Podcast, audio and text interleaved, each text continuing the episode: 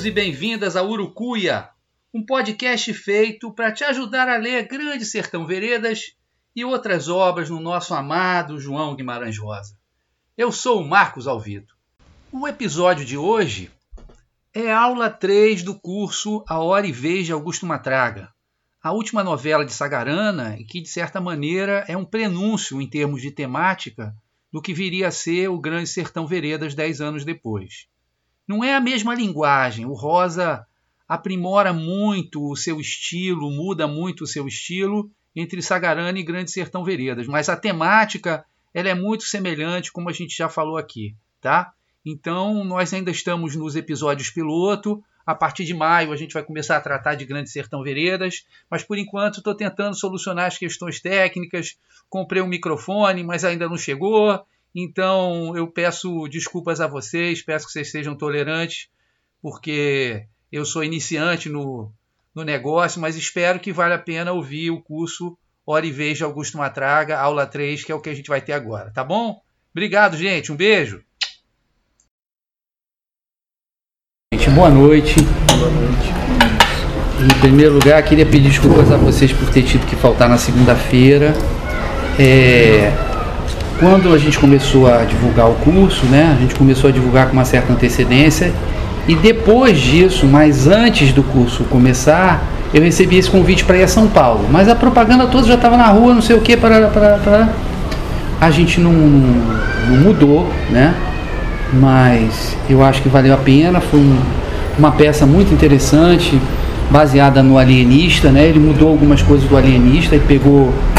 No Alienista tem dois barbeiros que se revoltam contra o, o Simão Bacamarte, um primeiro mais famoso que é o Porfírio, e depois, quando o Porfírio é, demagogicamente, né, depois de insuflar o povo contra o Simão Bacamarte, ele tenta fazer um acordo, tenta se fazer uma conciliação exatamente para conseguir o apoio dos, dos maiorais, né, dos principais da vila. E nesse momento se insurge um outro barbeiro, que era rival comercial do Porfírio, João Pina, dizendo que ele era que o Porfírio era um traidor, etc e tal, e chega a tomar o poder, o João Pina. Na peça que eles montaram lá em São Paulo, o João Pina se transforma. Então, tanto o Porfírio quanto o João Pina eram contra o alienista. Na peça que eles montaram em São Paulo, nessa versão, o João Pina passa a ser um barbeiro português, né? que era. Lembrando que a peça se passa ainda no Brasil colônia, né? no Brasil antes da chegada da, da família real, se passa no século XVIII, e ele é a favor do Simão Bacamarte, em oposição ao Porfírio. Então eles fizeram uma peça chamada O Alienista, contado pelos barbeiros, com essa oposição. Né? Tinha um sujeito tocando violão muito bem, um ator que fazia três papéis, os dois barbeiros mais o, o próprio o próprio alienista. O cenário era um cenário que é assim o triunfo é, da pobreza material e da riqueza imaginativa do brasileiro. Né? O escritor é um grande cartunista, um grande desenhista chamado Tony D'Agostino, ele desenha inclusive para a Folha de São Paulo, e ele fez o cenário todo assim, com madeira de caixote, pegou madeira de caixote e desenhou tudo em nanquim.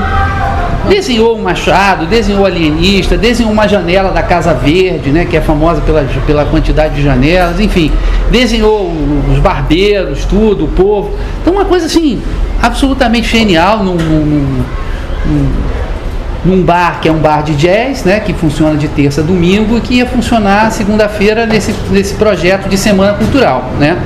Aí eu fui convidado, juntamente com outra professora daqui do Rio, uma professora de literatura, do Colégio Americano, se eu não me engano, Cátia dos Santos, para fazer o comentário da peça, né? Depois da, da, de terminada a peça, foi, foi muito bacana, valeu a pena demais, né? Só não valeu a pena perder a aula. A nossa aula eu gostaria de poder ter as duas coisas, mas era na segunda-feira e essa aula vai ser reposta e vou dar uma aula extra, a sétima aula, né? De maneira bem rosiana, uma aula de lambuja aí para vocês que é uma aula surpresa, né? E hoje a gente tem duas surpresas. A primeira é aquela ali, o canudinho de chocolate, né? Já foi é, devidamente aprovado. E a segunda, que eu não consegui, eh, não estava perto de casa, não pude comprar bolo, comprei canudinho de chocolate do farinha pura. Que é só coisa boa para meus alunos. E a segunda, daqui a pouco vocês vão ver, tá? Não posso começar. Então, como a gente ficou uma semana sem ter aula, vamos fazer uma, uma recapitulação do que, que aconteceu até agora, né? A gente tem primeiro aquele enigma logo no, no, no primeiro parágrafo, né? Do matraga, né? É, que não é nada, né? E o que, como assim, matraga não é matraga, matraga não é nada? Uma, uma palavra que só vai reaparecer no final do conto, no final da novela. E a gente é apresentado aí um Augusto, né? Que é filho de um grande proprietário do seu Afonso, do coronel Afonso, né? Das Pindaíbas e do Saco da Imbira, duas grandes fazendas o, o Augusto tem como característica dele a, a impulsividade e a falta de respeito, né? Falta de respeito por todo mundo, pela mulher, pela filha, é, pelos empregados, pelo povo de uma maneira geral, pelas mulheres, sobretudo, né? É, e nós temos um incidente, aquele incidente do, do leilão atrás da igreja, né? Em que ele arremata de maneira absolutamente é, autoritária, ele mesmo dizendo um, dois, três e pronto, né? Ele arremata a Sariemo para desespero do Capialzinho. E logo depois daquilo, ele recebe uma série de notícias do Kim Recadeiro, né, de um fiel escudeiro dele, de um fiel empregado, muito humilde, né, que diz a ele que, que as notícias são ruins e que, que, na verdade, os grandes ali da vila estão se juntando contra ele. Mas ele e que até os capangas dele, a primeira coisa que ele fala é juntar os capangas. Ele quer resolver tudo com a violência, né? A única linguagem que ele tem é a linguagem da violência. Mas o Kim Recadeiro avisa que também os capangas o estão traindo, né? Passaram para o Coronel Consilva e ele de maneira absolutamente refletida parte a cavalo sozinho, embora o Kim Recadeiro, né? É, dê, faça uma advertência aí de que isso vai ser muito perigoso, que ele, ele não servia para nada, por isso ele não é com ele, mas com, com o Augusto, mas que ele deveria se precaver. Mas ele não faz isso. Ele é, é espancado quase até a morte pelos, pelos capangas do, do coronel Consilva, né, do major Consilva, que lá de cima, do alto da varanda, fala assim: frecha, desmancha, né? Quer dizer, desconstrói, né? Literalmente ele é desconstruído no seu poder. Ele é marcado como se fosse gado, né? Com a marca do triângulo e do círculo, né? Do, um triângulo dentro de um círculo. E aí a gente já vê, talvez, uma, uma simbologia cristã, né? O círculo, a Santíssima Trindade, o Pai, Filho e Espírito Santo. É, simbolizando um caminho espiritual, né? um caminho religioso para alcançar a perfeição que seria essa dimensão do círculo. Ele, ele se joga no abismo, e é muito interessante, né? Que ele, é, é, é, esse salto dele, ele viveu, se diz o Guimarães Rosa, né? Ele resolve viver, ele se dá a vida novamente, né? Ele que é comparado com um peixe que está numa rede tomando cacetada, né, para ser morto, ele, ele, ele vive-se e se joga, ele cai num abismo, né? E ele cai, é, é, é então, numa região de, de baixa profundeza social que é exatamente a região onde vive um casal de pretos, praticamente escondidos, como se fossem pássaros, né? É, e, e, nessa imagem eu acho que o Rosa ele, ele mostra muito bem. Isso aí é, é belíssimo porque é, ao invés de por que, que ele não gostava da arte engajada, né? Por que, que o Rosa não gostava da arte engajada? Porque exatamente o que caracteriza a arte é saber dizer a coisa de uma maneira é, não explícita, mas simbólica, com mais força. Ele não fala nada sobre a condição social do negro no Brasil da década de 40, que é quando ele publica o livro. Ele não fala nada. Mas o preto e a preta, que nesse momento nem tem nome e que, portanto, simbolizam claramente a condição do negro e da negra, né? Eles estão aonde? Estão no abismo, né? Estão lá no fundo do abismo. Eles praticamente têm que se esconder. Eles têm medo do homem branco, né? Eles vivem uma existência assim que eles estão é, é, é, é quase pedindo permissão para poder existir, para poder ter a vida deles. Levam quase que uma vida secreta. Tá? E a gente vai ver como é que isso se aprofunda.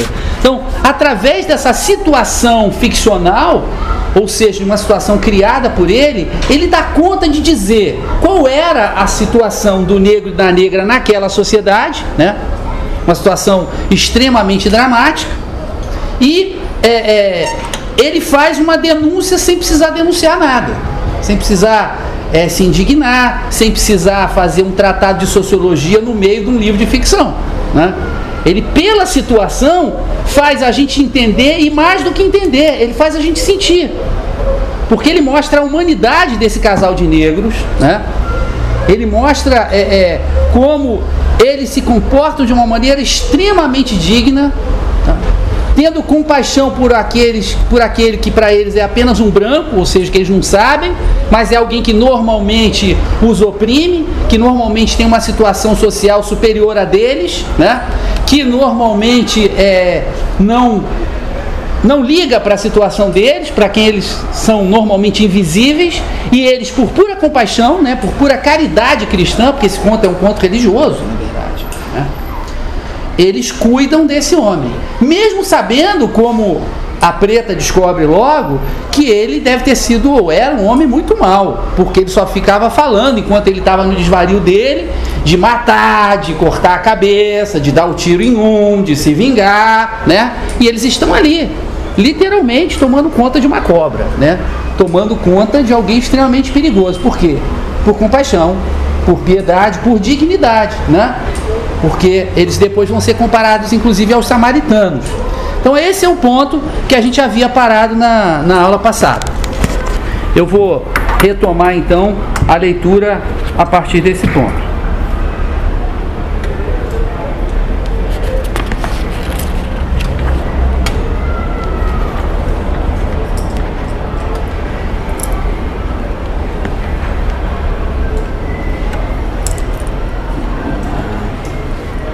Deus que me perdoe, resmungou a preta.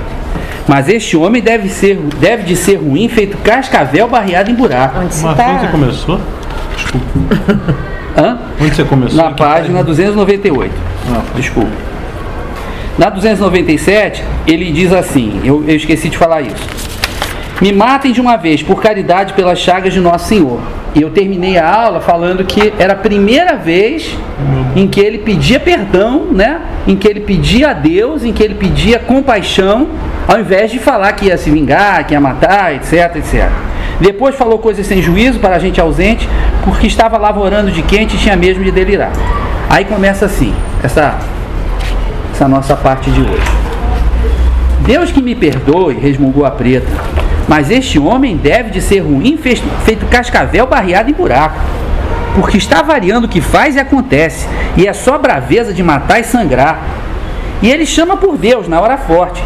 E Deus não atende, nem para um fôlego, assim num desamparo como eu nunca vi. Aqui é, é interessante, além do, do, que eu já comentei, né, dela, dela muito inteligentemente perceber né, pelo desvario quem era ele, né? Pelo que ele falava, pelo que ele sonhava, né? Pelos pesadelos que ele tinha. Mas aqui é interessante que ela diz assim: ele chama por Deus na hora da dor forte, que ele só está chamando por Deus porque ele está sentindo essa dor. Não era para chamar por Deus, né? Mas Deus não atende. Nesse momento aqui, ele ainda, ainda não é merecedor né, da ajuda de Deus. Ele vai ser merecedor quando ele se arrepender, ele se confessa com o padre, né? Ele diz querer melhorar, ele começa a rezar, ele começa a levar uma vida ascética, ele se abstém dos prazeres, né? Ele desiste da vingança. Aí sim Deus vai atender. Mas Deus não atende. Nesse momento, é, em que ele chama oportunisticamente por Deus, na hora da dor forte, Deus não atende. Deus não está querendo saber dele.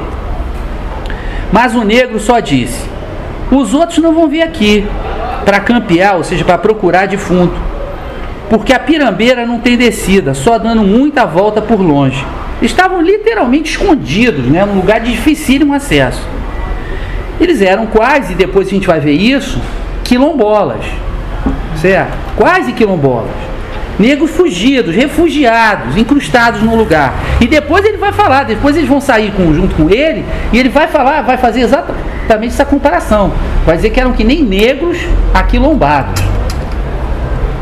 E como tem um bezerro morto na biboca, biboca é uma cova, é um vale profundo, né? Um lugar lá embaixo. Lá de cima vão pensar que os urubus vieram por causa do que eles estão pensando. Aí é, é interessante, né? Porque é um, é um bezerro, né? Um, um animal novo, né? Mas tem um outro tipo de animal que é o cordeiro de Deus, né? Que é aqui um animal também novo, que é o Inho Augusto. Ele é novo na senda cristã, né? na senda da, da religião. Um bezerro está morto, mas tem outro que está vivo, que está nascendo novamente aqui. Vocês vão ver que literalmente essa mudança do Augusto ela é comparada a um renascimento. Quando ele diz viveu, também é nesse sentido, porque ele se dá vida ao, ao, ao, ao mesmo sem querer, né? proporcionar um recomeço total, completo deitado na esteira, no meio de mulambos, no canto escuro da choça de chão de terra. Já era uma choça de chão de terra, mas ele estava no canto escuro, ele estava na total ausência de luz. E o Augusto, dias depois, quando voltou a ter noção das coisas, viu que tinha as pernas metidas em toscas talas de taboca. Taboca é taquara ou bambu, acomodadas em regos de telhas porque a esquerda estava partida em dois lugares e a direita num só, mas com ferida aberta.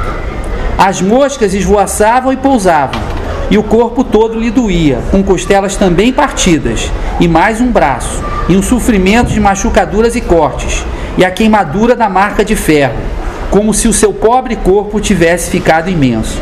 Isso é incrível. É de uma genialidade, né? Como se o corpo, ele sentia o corpo dele como se fosse alongado, porque ele sentia dor em tudo quanto é lado, né?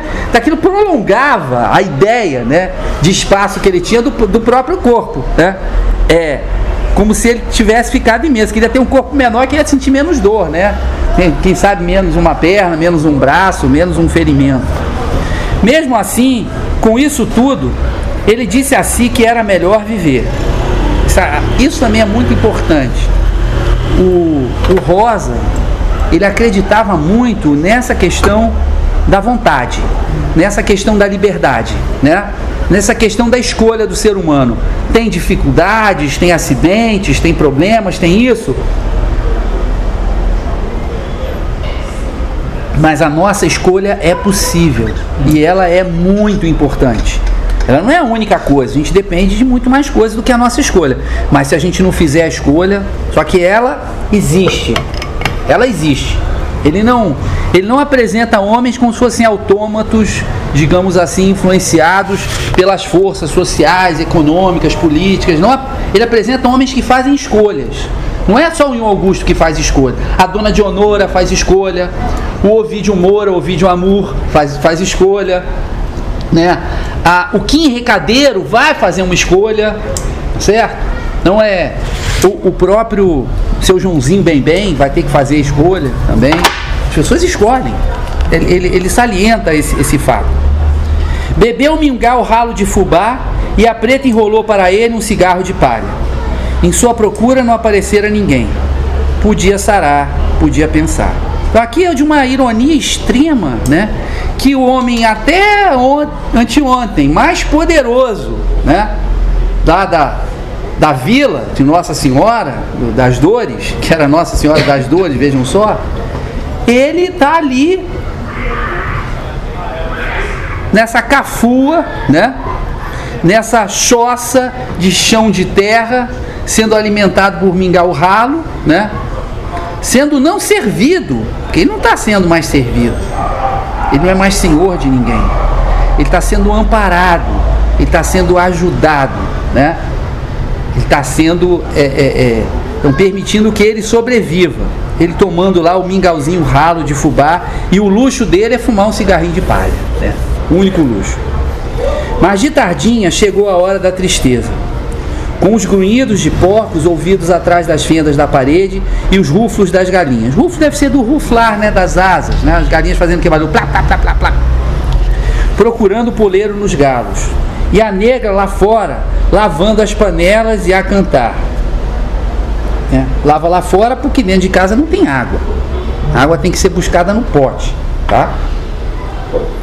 As árvores do mato bento deitam no chão para dormir. Parece que não diz nada essa canção, mas mato bento é mato sagrado. É essa floresta sagrada, esse refúgio que já na Idade Média tem um artigo do, do historiador francês Jacques Legoff que ele fala do deserto floresta medieval. Por quê? Porque na Bíblia, né, o próprio Jesus foi para o deserto para meditar. O, exército, o deserto era um espaço né, de, de ausência de seres, de ausência de vida, né, mas de uma presença espiritual muito forte. Porque ali você podia ficar é, a sós com o teu pensamento. Na Idade Média, na Europa Ocidental, você não tinha deserto. Era um outro ambiente ecologicamente. Era a floresta que desempenhava esse papel.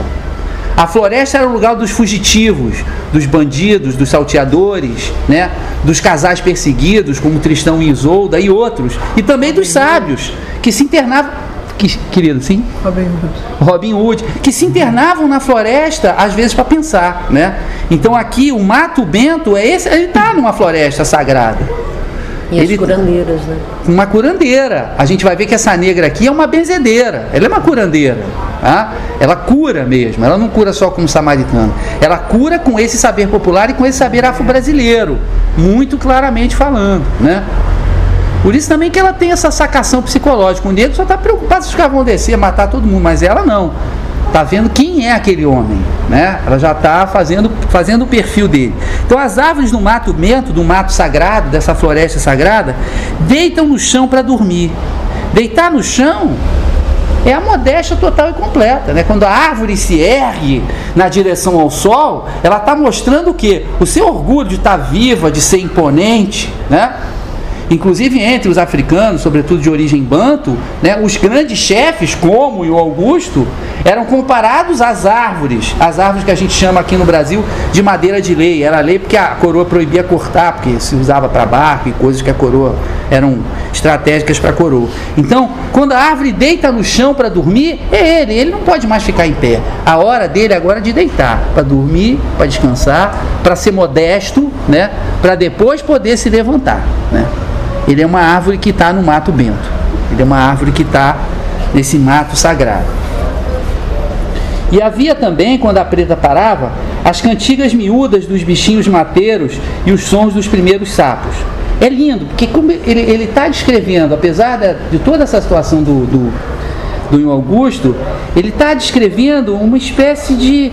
uma espécie muito delicada, muito simplória de paraíso não tem poder, não tem violência, não tem ambição, né? É, e tem aqui uma música, a música da preta cantando, né, muito tranquilamente, enquanto, enquanto ela faz uma coisa é, é, despretensiosa, que é lavar a louça, né? E a música dos animais, a música dos sapos. Esfriou o tempo antes do anoitecer. As dores melhoraram. E aí, o Augusto se lembrou da mulher e da filha. A dor não deixava ele pensar em nada. Agora ele vai pensar na outra dor, que não é física. Sem raiva, sem sofrimento, mesmo, só com uma falta de ar enorme sufocando. Respirava aos arrancos e teve até medo, porque não podia ter tento nessa desordem toda. E era como se o corpo não fosse mais seu. É, e não é mesmo, né? Aqui é quase que uma experiência de desincorporação. É uma outra alma que ele vai adquirir a partir de agora, né? Das dores vai nascer um outro homem de corpo e alma. Até que pôde chorar, e chorou muito, um choro solto, sem vergonha nenhuma, de menino ao abandono. Ele está regredindo, né? Ele está voltando para poder nascer de novo. E sem saber e sem poder, chamou alto, soluçando: Mãe, mãe. Só que a mãe agora não era mais a mãe branca, que morreu. E ele acabou sendo criado pela avó, que o pai nem ligou para ele. Tá? A mãe agora é a mãe preta. Ela é a mãe. O preto que estava sentado, pondo chumbada no anzol no pé da porta de casa, ouviu e ficou atrapalhado. Sabia o que fazer com aquilo, um homem daquele tamanho, de repente chamando mãe, mãe, né? Chamou a preta que veio ligeira e se enterneceu, típico da mãe, né? A ternura. Não faz assim, seu moço, não desespera. A mãe que veio foi ela. Ela era a mãe agora. Reza que Deus endireita tudo. Para tudo, Deus dá o jeito. É ela que dá a fórmula é ela que dá o caminho. É ela que diz a ele o que fazer. É ela que salva ele do desespero. Porque voltar para trás ele não podia mais. E ele não sabia como ir para frente. Para onde? Em que direção? E ela diz: reza. Deus endireita tudo. Para tudo Deus dá o jeito. Ou seja, fé. Primeira coisa que tem que se ter para ter uma religião, né? Você não acredita numa religião e aí você tem fé. É o contrário. Você tem fé e aí você passa a acreditar na religião. Vista de fora, fala, ah, mas Deus é isso. Pessoa acha ridículo, porque do ponto de vista racional é ridículo. Agora, tomada de fé, tudo começa a fazer sentido. E a preta acendeu a candeia e trouxe uma estampa de Nossa Senhora do Rosário. E o texto: Nossa Senhora do Rosário é a santa dos pretos. E ele agora é um. Ele é um preto social. Tá? Ele não é um preto, mas ele não é um preto é, epidermicamente falando, fenotipicamente falando, mas ele é um preto social. Ele está junto dos pretos, vivendo a vida dos pretos, e ele está tão deserdado, abandonado e desgraçado quanto os pretos. E ainda está mais uma coisa que os pretos não estão, ele está desonrado. Eles não estão desonrados, né? Mas ele está. E ela traz Nossa Senhora do Rosário e o texto traz uma candeia, né, a luz, essa, esse símbolo, né? Agora, parado o pranto, a tristeza tomou conta de um Augusto. Uma tristeza mansa, com muita saudade da mulher e da filha, e com um dó imenso de si mesmo. Tudo perdido. O resto ainda podia, mas ter a sua família direito outra vez nunca, nem a filha, para sempre e era como se tivesse caído num fundo de abismo, em outro mundo distante. E é mesmo, era onde ele caiu, tá? E ele teve uma vontade virgem, uma precisão de contar a sua desgraça, de repassar as misérias da sua vida. Mas mordeu a fala e não desabafou. Também não rezou. Porém, a luzinha da candeia era o pavio a tremer, com brilhos bonitos no poço de azeite, contando histórias da infância de um Augusto. Quase que um negócio de efeitos especiais, né? Ele olhava o poço de azeite, a luz tremelicando, e ele via projetado ali, né? Projetadas ali todas as imagens da sua vida, do, do que ele havia passado. É sensacional, né? Porque ele viaja na sua imaginação. Se antes até dele desabafar, antes até dele rezar, ele precisava fazer um, um retorno né, a toda a vida dele, a tudo que tinha acontecido com ele. Não só os fatos mais recentes, dos quais ele se arrependia, mas tudo o que tinha se passado na vida dele. Contando histórias da infância de Augusto, histórias mal lembradas, mas todas de bom e bonito final. Fechou os olhos, suas mãos uma na outra estavam frias, deu-se ao cansaço, dormiu. É, as histórias são mal lembradas, porque, como diz o Nelson Rodrigues, a memória é uma grande vigarista, né? Então, a, a, memória é uma reconstrução contínua que a gente faz do passado no presente, segundo interesse, segundo anseios, segundo desejos inconscientes e por aí vai, né? Então, essas histórias da infância tinham todas elas bom e bonito final. Por isso que elas eram mal lembradas, que nem todas eram assim, né? Obviamente, né? Mas ele estava tentando recuperar tentar lembrar de quando ele não era tão mal assim, né? De quando ele não era ainda esse esse bicho grande, como descreveu a, a, a, Dionora. Até que ele deu-se ao cansaço, quer dizer, ele se permitiu que o cansaço tomasse conta dele e dormiu. E desse modo ele se doeu no enxergão. O enxergão é um colchão de palha, tá? É tudo muito simples, é a candeia, é o colchão de palha, né? é a choça de, de terra batida, é, é, é, é, a água que só existe fora da, da cabana, que tem, que, eles têm que buscar no rio, tem que buscar na fonte. Muitos meses. Hã? Eu achei legal esse dormiu. É, já usou antes, né? Quando ele tava falando da de Honora, né? De Honora é exatamente. Quando ela tá se apaixonando, tem aquela, Sono, aquele parágrafo lindo. sono. Aí tem o dormiu. Aqui Ela é uma, uma situação totalmente. um contraste forte, né? A situação que ele tá com aquela outra. É verdade. Ela Mas é ela, o- ela tava indo na boa direção, né? E tá aqui. E desse modo ele se doeu no enxergão, muitos meses, porque os ossos tomavam tempo para se ajuntar, e a fratura exposta criara bicheira. Mas os pretos cuidavam muito dele, não arrefecendo na dedicação. Essa coisa da bicheira e tal também é, é porque é, é, essas dores dele não eram facilmente curáveis. Não é ser um negócio. Isso aqui não é filme americano, né? Isso não é filme americano, não tem milagre. Não é assim, bota três músicas, faz aquele, aquele momento videoclipe do cara se esforçando e tal, tá com a muleta, daqui a pouco não tá mais com a muleta, daqui a pouco tá bom, daqui a pouco tá ganhando a luta de boxe, né? Aqui não, ele faz ver que é um processo doloroso. Se eu pudesse ao menos ter a absolvição dos meus pecados, vejam bem, que não é a preta, muito menos o preto, que o preto não é muito ligado ao sagrado, né, como a, como a preta, não é a preta que propõe a ele se confessar, só fala de Deus. Ele, por livre e espontânea vontade, quer dizer, depois de ter tomado uma cacetada federal, ele quer pedir a absolvição dos pecados.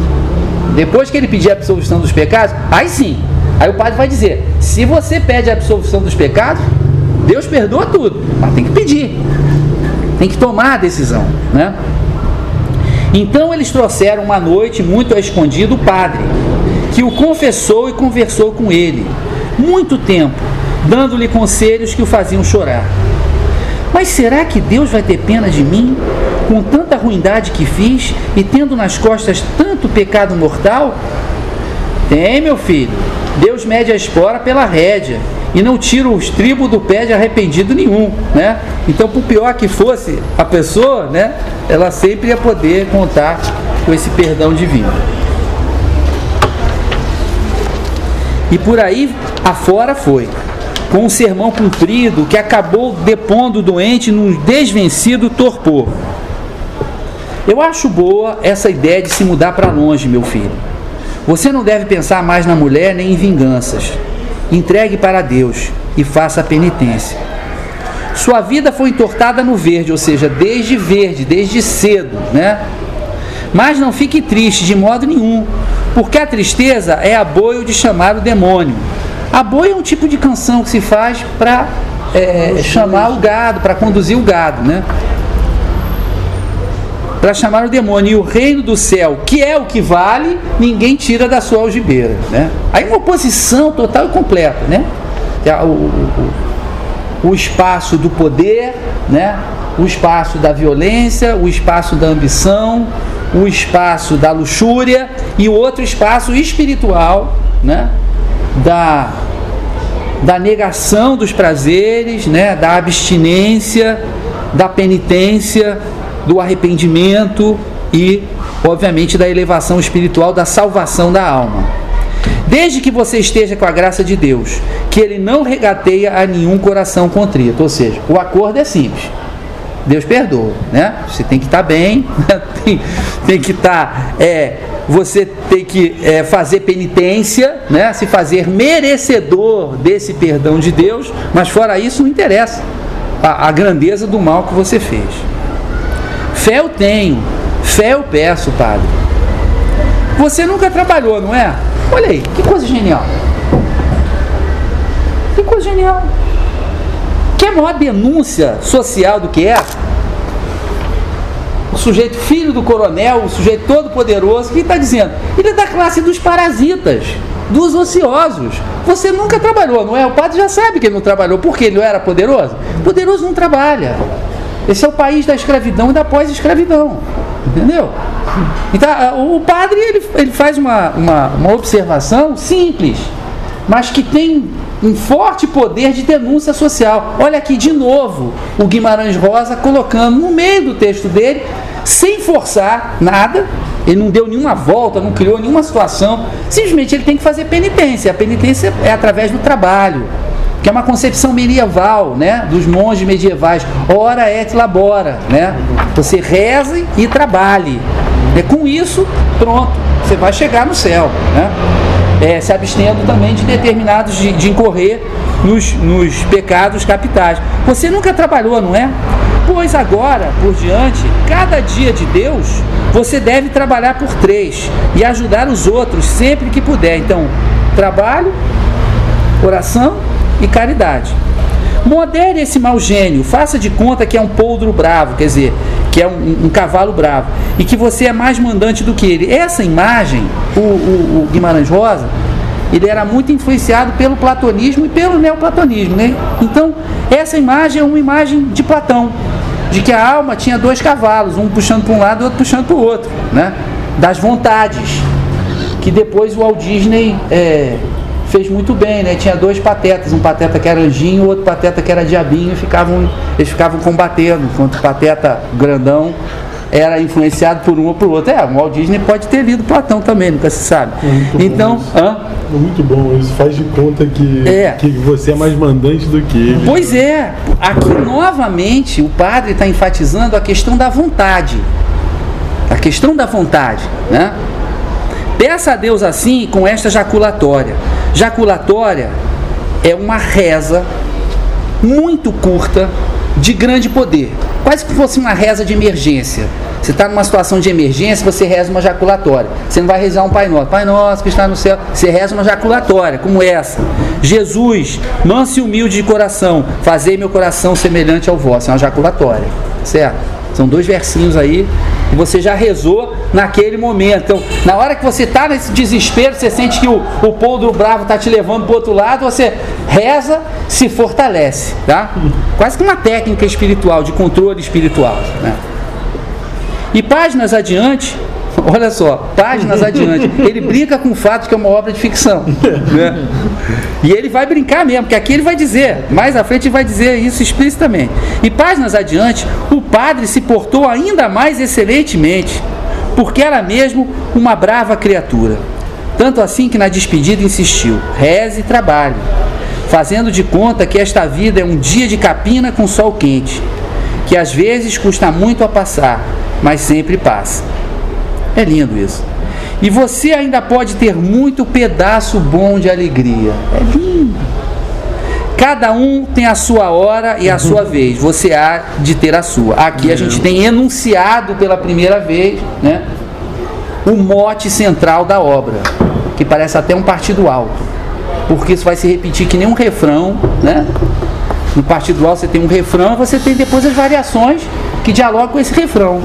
E aqui a gente vai ter esse refrão repetido várias vezes. Primeiro pelo padre que vai falar, né? Cada um tem a sua hora e a sua vez.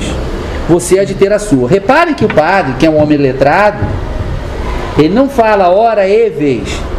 Ele fala a sua hora e a sua vez, como um homem letrado. Mas no título é hora e vez, né? Como um capial falaria.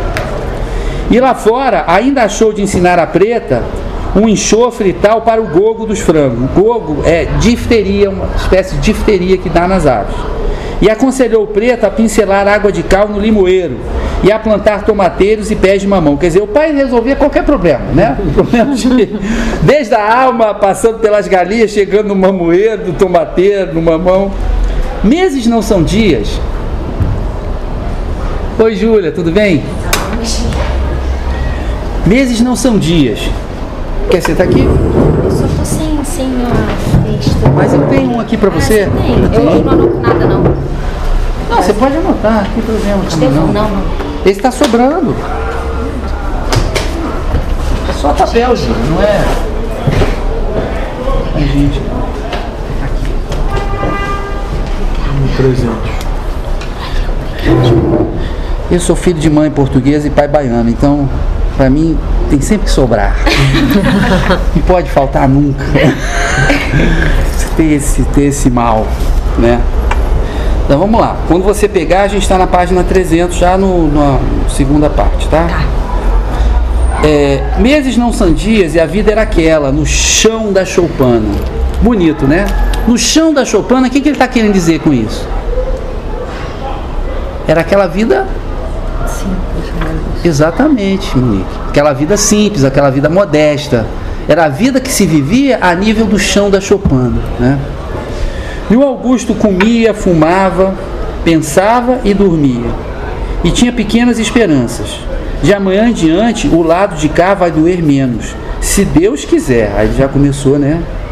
E voltou a recordar todas as rezas aprendidas na meninice com a avó. Quer dizer, já dispunha desse instrumental, né? Que era a reza que ele aprendera com a avó. Todas e muitas mais, mesmo as mais bobas de tanta deformação e mistura. As que o preto engrolava ao lavar com criolina ferida, a ferida da perna, e as que a preta murmurava, benzendo a cuia d'água ao lhe dar de beber. Bom, a gente vê que a preta era mesmo benzedeira, rezadeira, curandeira, né? Que ela benzia a cuia antes de dar de beber. E no caso preto, é muito interessante, engrolar é pronunciar mal. É porque esse preto e essa preta aqui, eles são praticamente africanos, né? Estão cumprindo essa função quase que de africano. E os africanos, obviamente, falavam português, como nós né, falamos, cada um fala português de uma maneira diferente. Os africanos chegados ao Brasil falavam o, o português de uma maneira muito é, característica, que é a fala do preto velho na Umbanda. Quem já foi numa sessão de Umbanda, o preto velho, falando daquele jeito, era a fala do africano. Qual era a dificuldade que os africanos tinham? Né? Os africanos tinham muita dificuldade com língua portuguesa, se fala de boca fechada, a explodir as palavras assim de maneira muito dura. E o africano falava de maneira cantada, boca aberta, amolengada. Então a primeira coisa que o Gilberto Freire diz, inclusive, que o africano ele adoçou a língua portuguesa. Ele, é, ele tirou o, os ossos da língua portuguesa. Então daí o, o senhor virou senhor, depois virou nho. Senhora, senhora, a senhora por acaso já está pronta para sair. Não, viu? A, assim a, assim a, tá pronta para sair. Então, é esse engrolado preto, porque ele falava mal, né? E mesmo depois, os descendentes dos africanos começaram a falar daquele jeito. E na verdade, hoje nós brasileiros falamos um português africanizado a ponto Gilberto Freire dizer que todos nós brasileiros somos africanos. Queiramos ou não, sejamos adeptos do Bolsonaro ou não, porque nós falamos, né? É, um português, um afro-português, né? Bom, e esse preto, então, ele tinha dificuldade, ele falava né, com essa dificuldade tipicamente dos descendentes africanos. E rapidinho, eu acho que tem uma coisa também que, sobretudo em relação à reza, tem a ver com a transmissão oral, né? Então, é, são pessoas iletradas, né? não leem. Então, vai lendo, vai aprendendo a reza como, como ouviu. Né? Perfeito. Você ouve Perfeito. da forma que Perfeito. a pessoa aprendeu também. Perfeito. Então, É que nem música, né? Você canta do jeito que a cantora canta, né? é, e você vai. A cantora vai dando um encadeamento nas palavras daquele jeito. É verdade, verdade. Perfeito. Cuspido e escarrado, né? O quê? A expressão cuspido e escarrado, a gente res- repete isso, né? É cuspido e escarrado. Não, é esculpido e encarnado. cuspido e escarrado. Não é só o outro, né? Nós Não, não, também. com certeza. E somente essas coisas o ocupavam, porque para ele, féria feita, a vida já se acabara. Aqui está muito claro, né? Ele sofreu uma morte, quase que uma morte física, mas sofreu de certo uma morte social. Ele caiu naquele abismo e tal. E agora, a vida que ele quer é a vida espiritual, porque ele quer salvar a alma. É a preocupação dele. Só esperava era a salvação de sua alma e a misericórdia de Deus Nosso Senhor. Nunca mais seria gente. O corpo estava estragado por dentro e mais ainda a ideia. E tomaram tão grande horror às suas maldades e aos seus malfeitos passados que nem podia se lembrar, só mesmo rezando. Ele já era outro, né? Ele literalmente já era outro. Espantava as ideias tristes e com o passar do tempo, tudo isso lhe foi dando uma espécie nova e muito serena de alegria. Aqui é a parte mais religiosa do texto, né? Ele está descrevendo uma conversão, inclusive a palavra conversão vai ser usada mais adiante. Né? Ele está descrevendo o processo de educação espiritual de alguém. com essa, essa espécie nova e serena de alegria, é a tranquilidade desses homens que encontram refúgio espiritual e mulheres que encontram refúgio espiritual na religião, num determinado tipo de crença. Esteve resignado e fazia cumpridos progressos na senda da conversão. Quando ficou bom para andar, escorando-se nas muletas que o preto fabricara, já tinha os seus planos, menos maus, nos planos dele antes, né? Cujo ponto de início consistia em ir para longe, para o sítiozinho perdido no sertão mais longínquo. Ele queria fugir, obviamente, daquela vida dele anterior, da, da, queria fugir da tentação de vingança, queria fugir da possibilidade de ser morto pelos seus inimigos, né? Mas também tem uma coisa de fuga do mundo, né? num sentido religioso. Um sítiozinho perdido lá no sertão mais longínquo, quer dizer, mais afastado da civilização, dos homens, dos seus poderes, das suas ambições, das suas tentações. Exatamente o espaço do deserto, como na Bíblia, tá? Porque aqui é deserto, o sertão aí já é uma região, não é caatinga que nem a gente tem na Bahia, em Pernambuco, mas né, em Minas a gente tem uma região bastante árida que é o Cerrado. Né? Não é deserto também não, mas é uma região árida. E é uma região que eu tive lá no ano passado, é uma, de carro, que é impressionante, porque você passa 20 minutos, 30 minutos de carro sem ver nada. Você não vê boi, você, você passa, mas você não vê boi, você não vê gente. Você vê cerca de arame farpado, mas você não sabe por que está ali, porque não tem nenhum tipo de cultivo, aparentemente não tem nenhuma riqueza. É aquele negócio, é meu, né? Não entra porque é meu. Então essa, essa sensação de abandono, eu fico imaginando nessa época que o Brasil não tinha quase estradas, que não havia quase telefones, tá? É, que obviamente não havia televisão, que o rádio não tinha, tinha vinte e poucos anos só que tinha chegado no Brasil, o que, que deveria ser a sensação de isolamento de quem morava lá numa vila nos confins do sertão. Realmente era um negócio que o cara dizia assim: se eu ficar aqui para sempre, nunca ninguém vai me encontrar, ninguém vai saber que eu estou aqui. Tinha que ser um acaso muito grande que alguém chegasse ali. Então era como se fosse um deserto mesmo, como se fosse um refúgio físico e espiritual ele ir para esse sítiozinho. E aqui novamente a gente tem a humildade, né? Ele era tão poderoso, dono de duas fazendas tão imensas, tão, tão ricas, que ele até tinha se esquecido que tinha um sítiozinho. Mas no final foi só o sítiozinho que sobrou para ele. Porque as fazendas vão ser arrematadas pelo inimigo, provavelmente pelo Major Consilva, e ele não tinha mais nada naquele momento. As fazendas foram hipotecadas pelas dívidas que ele tinha, já o sítiozinho não servia para hipotecar, né? não ia dar dinheiro nenhum, mas servia para viver. Aí ele está vendo qual é a real, a real riqueza. Tudo nesse texto, tudo, absolutamente tudo é simbólico. Ou então sou um charlatão completo.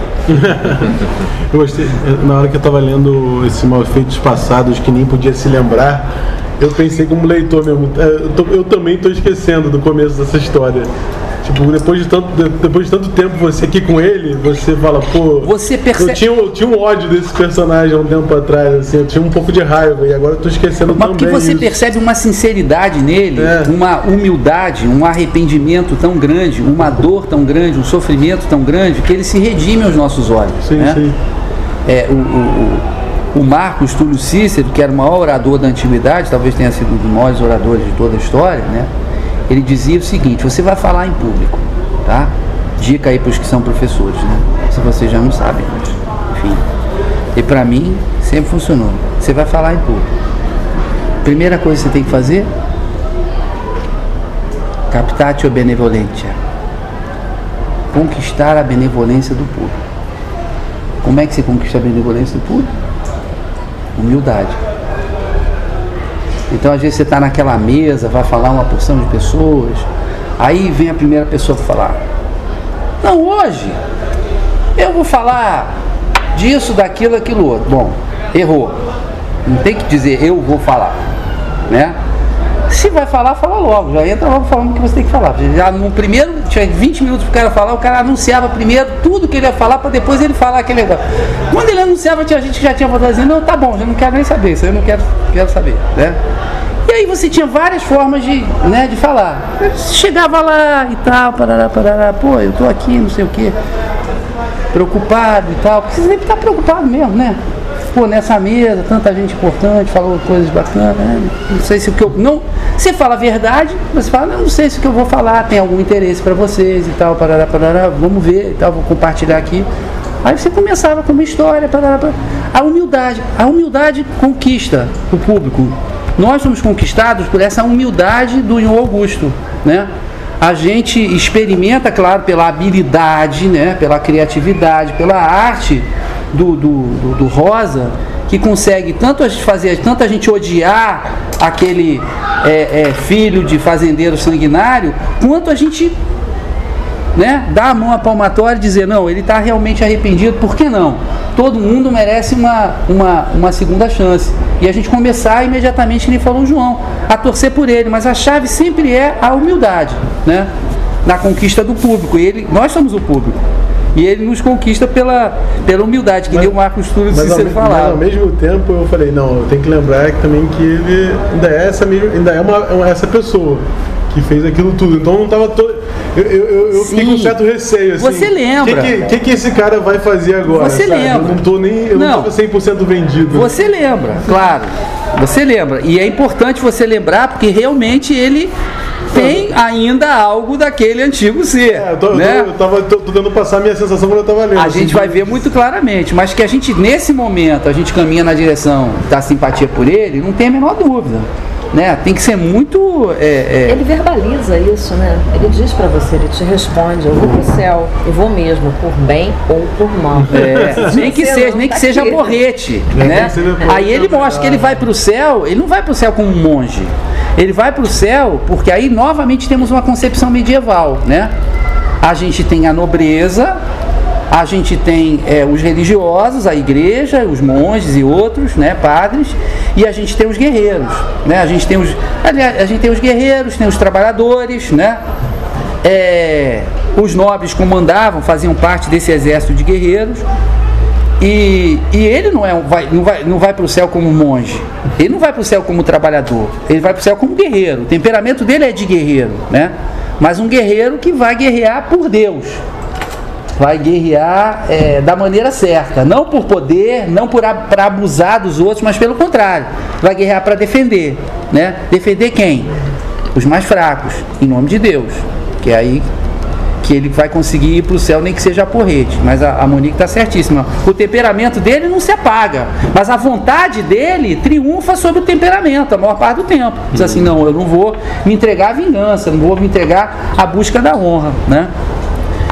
Quando ficou bom para andar, ah, o sítiozinho perdido no sertão mais longínquo, uma data de 10 alqueires que ele não conhecia, ele nem sequer tinha ido lá, nem pensara jamais que teria de ver mas que era agora a única coisa que possuía de seu. Né? Antes de partir, teve com o padre uma derradeira conversa, muito edificante e vasta. Quer dizer, ele ainda reforçou os planos, a preparação, os conselhos. E junto com o casal de pretos samaritanos, que ao hábito de se desvelarem agora não o podiam deixar nem por nada, pegou o chão sem paixão. Não, não teve pena Agora, preto samaritano. Quando você vai lá procurar o que, que é, o, é o samaritano, né? É a história de um, de um, de um sujeito que foi é, agredido, foi roubado e agredido por ladrões e deixado meio morto, que nem o Leão Augusto, na beira da estrada. E várias pessoas passaram por ele e nada fizeram. Olharam e foram embora. Até que chega um samaritano que era exatamente um habitante dessa região lá, Palestina, Cisjordânia e tal, né? É, que acolhe esse homem, toma conta dele, tem compaixão por ele, etc. Então fica essa história do bom samaritano, quer dizer, é aquele que tem, é o que eles fizeram, né? Eles acolheram independentemente de saber quem era ele, o que ele havia feito, né? Fizeram uma, fizeram a caridade, tiveram compaixão, tiveram piedade, pelo simples fato dele ser um, né, a, amar o próximo, né, como a ti mesmo.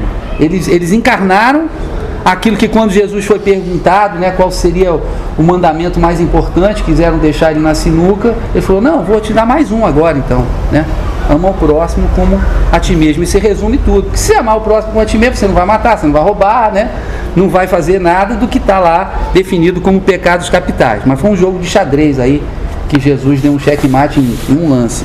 É... Não sou cristão, não, é bom deixar claro, mas a gente tem que reconhecer as coisas bem feitas. Largaram a noite, porque o começo de viagem teria de ser uma verdadeira escapada. Eles fogem. Aqui o modelo é de negro fugido. Ele vai usar as palavras amocambado, aquilombado. E ao sair, Nil Augusto se ajoelhou no meio da estrada, abriu os braços em cruz e jurou. É a primeira vez que ele fala isso. Eu vou para o céu, e vou mesmo, por bem ou por mal, e a minha vez há de chegar. Para o céu eu vou, nem que seja a porrete. E os negros aplaudiram. E a turminha pegou o passo a caminho do sertão. Eles saem do lugar civilizado, rico, habitado, e eles vão para o sertão. O sertão na obra de Rosa, ele é um sertão físico, mas ele é um sertão metafísico. Né? Ele tem uma dimensão espiritual. Né? O sertão é um lugar do pensamento, da reflexão. Tanto que ele diz o seguinte, que, é, é, é que Goethe e, e, muitos outros escritores que ele, Dostoiévski, muitos escritores que ele gostava, ele fala, eles eram todos sertanejos. Ele numa entrevista ele fala, eles eram todos sertanejos. Ele está querendo dizer o quê? Que eles eram, eles se enfiaram nesse sertão espiritual para refletir, para pensar, né, para comungar do mundo das ideias. Né? O Rosa era muito platônico, né? era muito essa questão do mundo das ideias. Ele dizia claramente, isso aqui que a gente está vendo, isso não é o mundo, não, isso não é a realidade.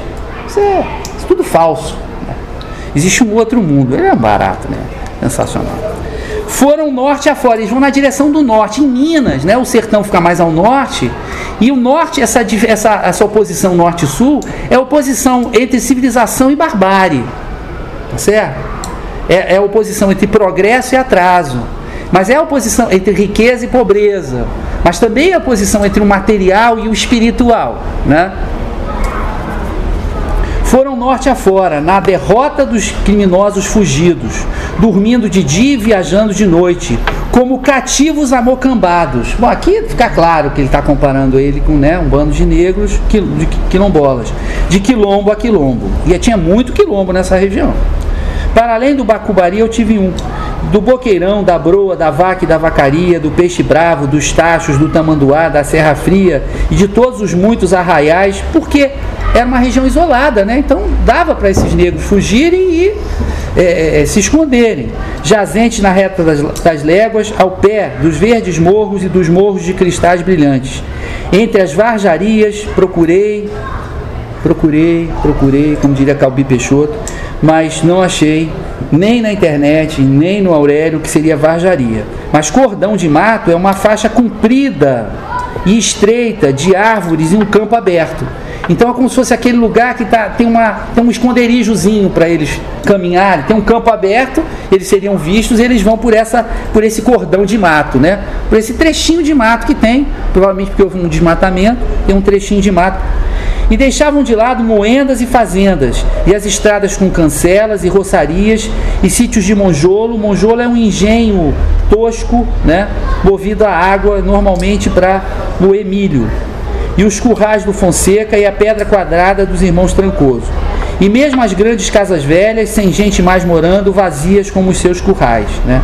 Aí ele está descrevendo, né? à medida que eles vão na direção do norte, o que a gente vê é abandono, né? aquelas casas grandes velhas e tal.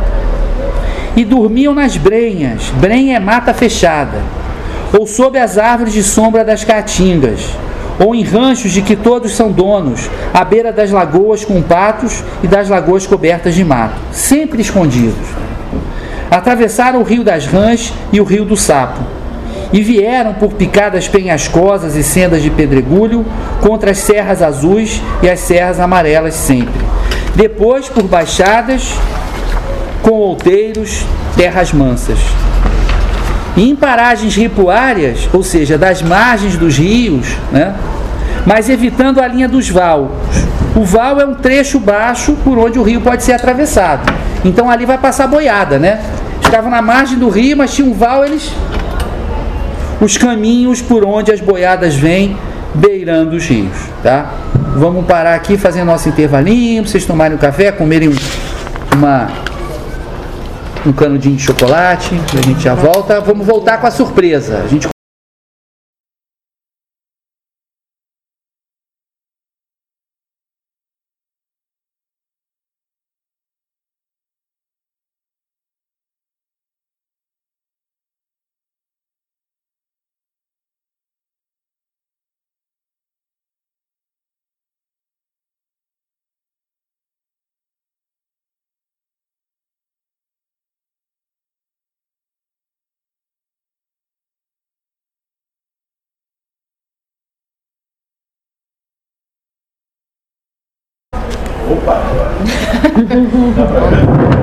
Tá. Tô na frente? Não, cuidado com o degrau quando você A voltar. surpresa é muito simples. É muito comprido? Vou ficar em pé.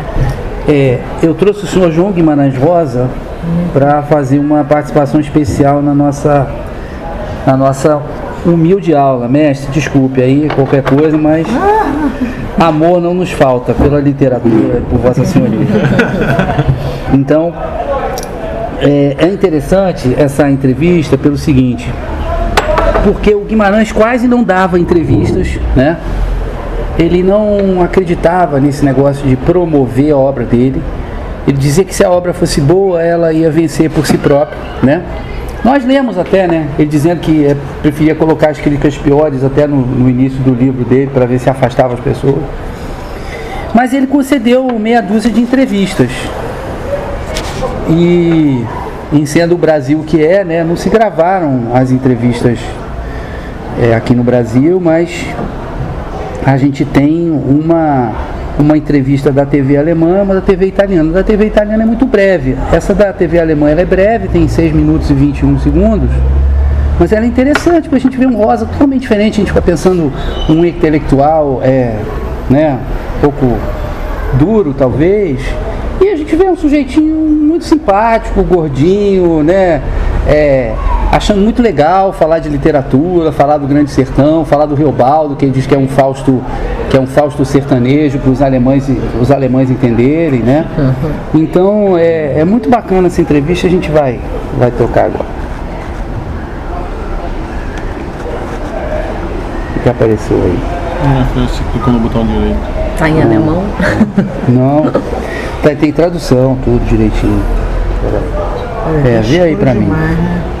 Quer que eu pegue minha lanterna do celular? Foi, né?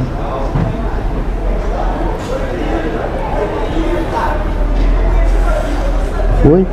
Berlin stellt vor, Herr Guimarães Rosa, Romancier, Novellist, Schriftsteller von Kurzgeschichten aus Brasilien.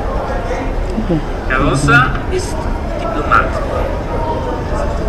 Herr Rosa, äh, Sie haben einen Namen, den man im Deutschen kaum aussprechen kann. Jedenfalls mir macht das große Schwierigkeiten. Können Sie uns vielleicht zunächst einmal etwas über Ihren Namen sagen? É interessante porque meu nome deriva de um parentesco. Peraí, gente, um. Assim já? É, som, né? É porque a caixa de som não tá funcionando. Vou Tá. botar ela pra funcionar. Cadê ela? Tá aqui, ó. É o. Você acha que é o. a entrada aqui? Peraí. Ontem mesmo estava funcionando. Na verdade eu comprei ela só pra isso. Olha só. Tem caixa de Ela é boa, né? Ela é muito boa e ela funcionou ontem. Não sei Ligado, tá? É, Bota na peraí. Vai ver aqui na configuração. Tem um vermelhinho ali. Eu acho que tem que reconhecer o. É, você tem que botar pra parear. Vai ter que reconhecer. Peraí. É Bluetooth, você tem que parear. Tinha até um negocinho vermelho aqui que eu peguei. Vai ser do HD. Acho que o cabo pode ser Não, só um. Peraí. É que tem Esse aqui entra aqui, ó. Só um. Vamos ver. Reconheceu. Conector. Agora foi, né? Agora acho que vai. Vamos ver se agora vai. Aperta ok naquela caixinha que tinha aparecido. É só quando faz aquele barulhinho de- E tá. que reconhece. é. Não, foi isso que eu fiz ontem. Aperta o fio. Ah, tem. Saída de alto-falante. Ok. Und nach dieser Einführung, und äh, da haben Sie jetzt hier gestern schon vorgestellt, äh, können wir jetzt auf etwas Zentrales kommen? Mas ele, ele entende tudo em alemão e responde tudo em português. Eles. Berlin stellt vor, Herrn Guimarães Rosa, Romancier, Novellist, Schriftsteller von Kurzgeschichten aus Brasilien. Herr Rosa ist Diplomat. Herr Rosa, Äh, Sie haben einen Namen, den man im Deutschen kaum aussprechen kann. Jedenfalls mir macht das große Schwierigkeiten. Können Sie uns vielleicht zunächst einmal etwas über Ihren Namen sagen? É interessante porque o meu nome deriva, tem um parentesco alemão, uma ascendência, deriva do, do suábio, ou dos, dos suevos, que partindo daqui, no norte de Portugal, fundaram um reino. E Guimarães eh, foi justamente é o nome da capital Das ist sehr interessant, denn mein Name der hat eine gewisse, eine gewisse Beziehung äh, zu Deutschland. Denn er ist ein Name, der aus der Sprache der Schwaben oder der Schweden äh, stammt, die in der Zeit der Völkerung, Völkerwanderung hier von Mitteleuropa aus nach Südwesten zogen und im äh, Nordosten, der, äh, Verzeihung, Nordwesten der Iberischen Halbinsel ein Königreich gründeten. Und Guimarães war eben die Hauptstadt dieses schwäbischen Königreichs. Guimarães. Guimarães. Ja, und nach dieser Einführung, und äh, da haben wir es hier gleichsam schon vorgestellt, äh, können wir jetzt auf etwas Zentraleres kommen. Äh, Sie sind also äh, gleichzeitig Diplomat und Schriftsteller. Ist es manchmal nicht recht schwierig, diese beiden Berufe miteinander zu verbinden? Nossa, que é muito difícil às vezes. sempre cada vez mais difícil, porque a diplomacia passou a exigir full time e a literatura também. Ja, das wird immer schwieriger, denn sowohl die Diplomatie als auch die Literatur sind Fulltime-Beschäftigung geworden. Ja, das kann man wohl sagen. Und manchmal hat man ja den Eindruck, als ob die Poesie diplomatisch wird und als ob die Diplomaten immer poetischer werden. Aber nun äh, zu Ihren Werken. Sie haben äh, einen Roman veröffentlicht. Können wir den Titel erfahren? É, o título seria difícil para traduzir em alemão. É, em português, Grande Sertão Veredas. Es ist etwas schwierig, diesen, den Titel dieses Romans ins Deutsche zu übersetzen. Äh, es heißt O Grande Sertão Veredas. O Grande Sertão ist eine Landschaftsform Brasilien, der Sertão. Der Titel heißt also der große Sertão. Ja. Veredas, das sind dann Täler in diesem Sertão. Und äh, wahrscheinlich spielt der Roman in der Provinz, in der Sie ja ansässig sind, nämlich in Minas Gerais. E, na maior parte, Minas Gerais, no estado de Minas Gerais e nos estados próximos de Bahia e de Goiás, no interior do Brasil. Und äh, ist das nun ein Roman, der diese, äh, diesen Staat schildert oder ähm, ist das äh, nur eigentlich ein symbolischer Titel? É combinado, tem um fundo é, telúrico, real, e, aí passa-se uma história com transcendência, que, visando até o metafísico. Seria quase uma espécie de um Fausto sertanejo. Da ist also beides zusammen. Äh, vor einem äh, realistischen Hintergrund spielt sich eine äh, Geschichte ab. Ich möchte beinahe sagen, es handelt sich um einen Faust im Sertão. Ja, also äh, um eine Art Entwicklungsroman. Ist der Held also macht er verschiedene Stationen der Entwicklung durch. Ja, o romance trata de lutas de jagunços n- naquela região do interior do Brasil, com um sistema quase medieval de grandes fazendeiros e com pouca justiça, pouca polícia. E havia grandes lutas e vendetas entre eles, né? Und der Held stammt also aus diesen Nicht-Besitzenden oder ist er einer aus den Besitzenden? É um que não tem nada, mas é filho bastardo de um que tinha. E é um monólogo, o livro é grande, são quase 600 páginas, e é um monólogo sem divisão em capítulos. Ja, also es handelt sich um einen Mann, der praktisch überhaupt nichts besitzt. Er ist das, das uneheliche Kind eines dieser Großgrundbesitzer. Und das Buch ist geschrieben, das, das Buch, das übrigens sehr dick ist, äh, 600 Seiten stark ist. Äh, Das ist, hat die Form eines Monologs ohne Untergliederung in Kapitel. Aha, also diese Form eines, eines inneren Monologs, das ist ja eine sehr moderne Form, die wird äh, in ein äh, Ambiente hineingebracht, das ja äh, eigentlich äh, ganz konkret und sehr realistisch ist. E primitivo. Und auch sehr untypisch. Urtümlich ist. Ja, ja. Das kann ein ganz interessanter Zusammenschluss sein. Es bleibt nicht bei diesem einen Buch, sondern wir haben auch Novellen, nicht? Von Ihnen. Und zwar, ich glaube, besonders lange, große Novellen. Ja. Ähm, äh, können Sie vielleicht eine, die Ihnen ganz besonders gut gefällt, eine, die Ihnen am liebsten ist, etwas charakterisieren, eine dieser Novellen? Para o autor é difícil estabelecer né, em uma hora dessas uma distinção. Eu creio que este livro que sai agora. Ah ja, wir haben noch ein Buch und das, sind, das ist das äh, jetzt erst erschienene Buch, nicht? Vor, das vor wenigen, Histórias. vor wenigen Tagen erst erschienen. Das sind ähm, äh, Kurzgeschichten. Nicht? 21, 21 Kurzgeschichten, das ist ja eine, eine neue Form. Äh, wie sind Sie denn nun zu dieser neuen kurzen Form gekommen? Eu tive de dar colaboração no, jornal, no jornal, no suplemento literário do jornal.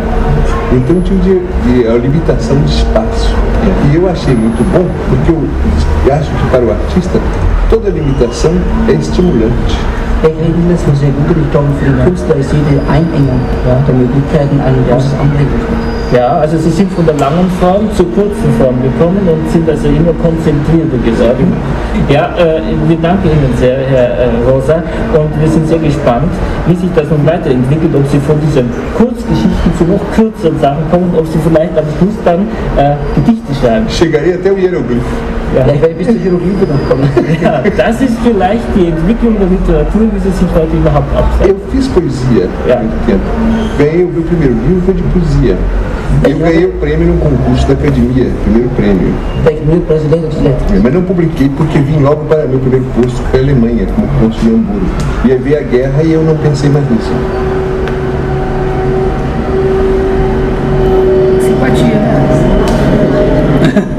Veio a guerra e ele deixou de ser poeta, né? Não, ele não Parou, ligou para ele não ligou para para para para outro correr atrás. tira? Hã? Tira? Não, deixa, deixa que o outro é não, mas é porque não é a hora. Depois a gente passa o Antônio Cândido. Eu criei um grupo no Facebook para isso. Não, não, mas espera aí. Tudo tem sua dinâmica. A gente, vai, a gente vai aproveitar o Antônio Cândido na hora certa. Antônio Cândido está aqui nessas discussões, nesses debates o tempo todo, né? Óbvio. Oi? Será que eu peguei minha Bom, Acho que sim, acho que tem água sem dono. então vamos lá.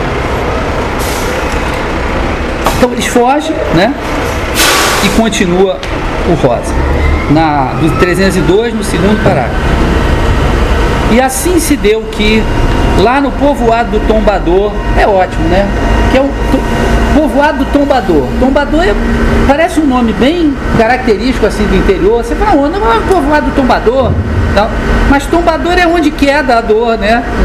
E Tombador lembra tombo, lembra queda, que foi o que aconteceu com o Augusto, né? Ele brinca. Esse homem risonho que apareceu na, na entrevista, ele brinca com palavras o tempo e com significados o tempo todo, né? Ele transferiu a poesia para a prosa onde às vezes, pouco às vezes, somente quando transviados da boa rota, passavam uns bruaqueiros tangendo tropa. Bruaqueiro é tropeiro, tá? O tropeiro para nós é uma curiosidade, certo? Mas os tropeiros representavam nessa época o que é, esses caminhões que levam carga imensa atravessando nossas rodovias né, representam hoje. O Brasil foi feito né, durante mais de 300 anos, 400 anos, no lombo de mula. Né? E os tropeiros tinham várias características. Né?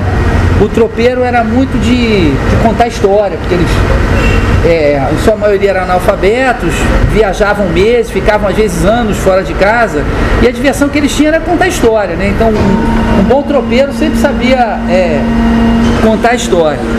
Então, raramente passavam por lá uns tropeiros trangendo tropa, com os baianos corajosos migrando rumo sul. Apareceu um dia um homem esquisito, que ninguém não podia entender. Era o Augusto. Mas todos gostaram logo dele. É, tem um tom na, na redação dele que é tão perfeito que ele, ele diz numa carta ao João Condé que encheu a paciência dele para falar sobre o Sagarana, então ele faz uma longa carta e ele explica cada um dos contos e ele diz assim, pô João, isso aqui é, é, sendo a minha escrita, esses são, são contos da carochinha para adultos, né? E, e, e a narrativa, ela tem esse lado de, de fabular, né? De uma fabular não, porque a fábula tem que ter animal. Esse lado meio parabolar, uma linguagem quase que nítida, né? Como essa aqui. É, E assim se deu que lá no povoado do Tombador apareceu um dia um homem esquisito. Vocês estão entendendo que eu tô. Não sei se eu estou me expressando bem, né? É essa linguagem meio que universal, de um conto universal, de uma história universal. Mas todos logo gostaram dele, né? Porque era meio doido e meio santo. E compreender deixaram para depois. Ah, era bom se a gente fizesse isso. Trabalhava que nem um afadigado por dinheiro, mas no feito não tinha nenhuma ganância e nem se importava com acrescentes. O que vivia era querendo ajudar os outros. Capinava para si e para os vizinhos no seu fogo, no querer de repartir, dando de amor o que possuísse. Essa, esse efeito é, do universalismo de uma parábola, ele é dado também pelo, pelo ritmo da narrativa, que é bastante lento, né, sem pressa, pelo uso de determinadas palavras arcaicas, saborosas, como assim, é, os vizinhos do seu fogo. O fogo é a casa, é o lar, né, é a residência onde ele morava. Né? Mas ao invés de ele dizer da sua casa, da sua residência, que são palavras extremamente prosaicas, né, ele usa uma palavra já com certo conteúdo poético, né, o seu fogo e só pedia, dando de amor o que possuísse, quer dizer, até dava de boa vontade. E só pedia, pois, serviço para fazer, e pouco ou nenhuma conversa. A dádiva que ele queria era trabalho para ele fazer, para ele se redimir. Era a penitência que o padre tinha dito que ele tinha que oferecer. Trabalhar por três, né? Trabalhar por três, em cada dia trabalhar por três. Né? O casal de pretos que moravam junto com ele era quem mandava e desmandava na casa. Olha a inversão. Não trabalhando nada e vivendo no Estadão, que era o que ele fazia. Ele não trabalhava, vivia no Estadão e tinha um bando de preto trabalhando para ele. Né? Agora se inverte a posição. Tá que bacana. Mas ele tinham no visto morejar até dentro da noite de Deus, quando havia luar claro. Trabalhava E aqui é bonito, a noite de Deus, porque essa ideia religiosa de que a vida, né? A noite, o dia, as estrelas, os rios, os animais, as nossas vidas, tudo isso pertence a Deus. Tinha um sambista da Portela que eu conheci, chamado Catone, que era o, o nome artístico dele, o nome dele era Sebastião Vitorino dos Santos, e ele, uma vez, numa entrevista, ele disse a isso, pois é, a gente, a gente dorme, gasta uma noite, né? E acorda, nem agradece a Deus a gente gastou uma noite. A noite é nossa? Nos domingos, tinha o seu gosto de tomar descanso, batendo o mato o dia inteiro, sem sossego, sem espingarda nenhuma e sem nenhuma arma para caçar. E de tardinha, fazendo parte com as velhas corocas que rezavam o terço ou os meses dos santos mas fugia às léguas de viola ou sanfona, ou de qualquer outra qualidade de música que escuma tristezas no coração. Além das tristezas, seriam os prazeres e seriam as tentações. Quase sempre estava conversando sozinho, e isso também era de maluco, diziam. Porque eles ignoravam que o que fazia era apenas repetir, sempre que achava preciso, a fala final do padre. Cada um tem a sua hora e a sua vez. Olha o refrão aí. Você há de ter a sua, e era só ele não faz a gente perder de vista esse objetivo final. Porque vocês sabem que um conto, uma novela é um conto grande, com algumas características, mas não deixa de ser um conto. E, e ela tem que ter um fecho poderoso. Né? Para ela ter esse fecho poderoso, a gente tem que ter algo pairando no ar. Tem que ter alguma questão que vai ser resolvida. E a questão que vai ser resolvida é essa aqui. Né? Cada um tem a sua hora e a vez, que é a questão que dá nome ao conto, que dá nome à novela. Né? E assim se passaram pelo menos seis ou seis anos e meio. Aí é ótimo, né? Por quê? Porque só se vai resolver depois de um tempinho, né? Ou seja, depois de sete, sete anos. Direitinho deste jeito, sem tirar e nem pôr, sem mentira nenhuma, porque esta aqui é uma história inventada, não é um caso acontecido, não senhor. Né? Aqui ele afirma a potência da literatura, a força da ficção. Porque ficção, eu já disse isso para os alunos do outro curso, né? A ficção de fictio. E fictio significa algo que é inventado. Não é algo que é falso, é algo que é inventado, certo? A tua camisa é falsa, João? Não falei falsificada. Ela é falsa? Não é falsa. A camisa dele é real. Mas ela foi inventada, ela não existia na natureza. Ela foi criada. Ah, dá para pegar na sua camisa, ué, dá para me emocionar com a literatura. Qual, qual, a, qual a dificuldade de perceber isso, né? Então por que, que literatura não é uma coisa falsa? Literatura é uma coisa verdadeira, mais verdadeira porque quem está criando controla tudo, né? Quando a gente vai contar uma história real, como é que você conta em palavras uma coisa que aconteceu? Pode ser a coisa mais simples. Abel pega, bebe um golinho d'água. Mas e aí? Tem 10 milhões de maneiras de, de contar isso, tem as interpretações, tem tudo. Não tem como. Já a ficção não. Ela conta, conta daquele jeito, você interpreta do jeito que você quiser. Ela tem a sua verdade, ela tem essa força. Tá? Quem que... na, na verdade ele está indo além, né? Ele está falando o caso acontecido é que teria uma mentira. Se Sim. fosse, ele fala assim, não é um caso acontecido. Nesse caso teria mentiras. Isso aqui não tem mentira nenhuma, porque é uma história inventada. E é uma, e é uma, e é uma brincadeira que ele está fazendo com o filme americano. Que na Segunda Guerra Mundial entrou com toda a força no Brasil. Né? Os americanos montaram o Biro de Assuntos é, Interamericanos e gastaram milhões e milhões de dólares na América Latina, mas sobretudo no Brasil, para conquistar corações e mentes, porque o Brasil era um aliado importante na Segunda Guerra Mundial e de início eles estavam disputando essa hegemonia na América do Sul com os alemães. Os alemães estavam fazendo investimento, tinha parte do exército brasileiro que era pró-Alemanha, né? Os americanos gastaram dinheiro, investiram tudo que eles. usaram todos os recursos que eles tinham. Levaram o Carlos Miranda para lá, levaram o Ari Barroso, mas Ari Barroso voltou porque não tinha Flamengo lá nos Estados Unidos, não tinha samba, não tinha Flamengo.